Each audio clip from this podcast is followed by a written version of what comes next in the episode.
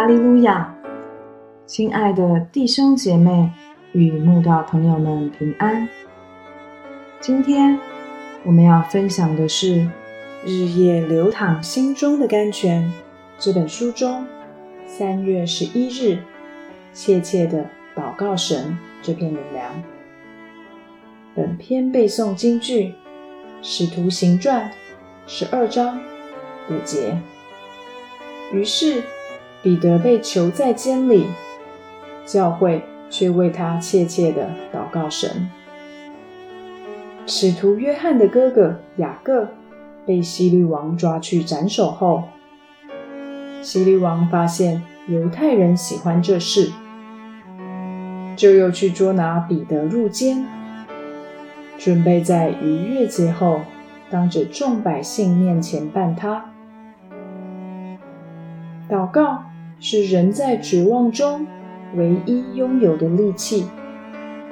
彼得被囚之后，教会的人既知不能为他做什么，只有神能开路，就为他切切的祷告神。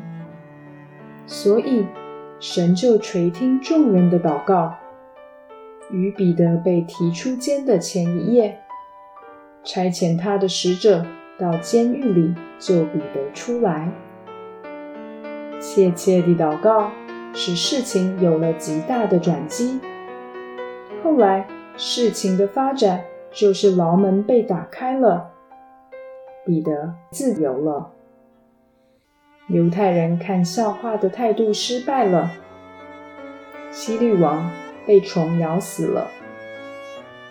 人们越是迫害基督徒。福音越是拓展出去，神的道因此日渐兴旺，福音越发被人广传。早已将个人生死置之度外的彼得，虽被囚在监，并不因雅各已被处决而害怕，反倒准备随时为主殉道。所以，他的心平静安稳，依旧安然入睡。纵使天使带着他一路走出牢房，他竟以为自己只是在看异象。彼得如此泰然自若的反应，就是信仰坚定的人的反应。一个真神与他同在的人。纵使到了生死关头，依然无惧死亡，轻松面对。不过，当神带领彼得出监，而他也真的出现在众人眼前时，大家又不相信这是真的。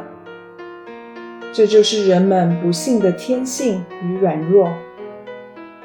明明彼得入监时，教会为他切切的祷告神，但当神垂听祷告、成就所求时，大家又无法相信所求成真。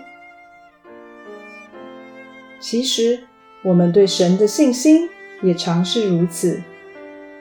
当我们为许多事情切切的祷告时，我们只是做到了祷告这一步。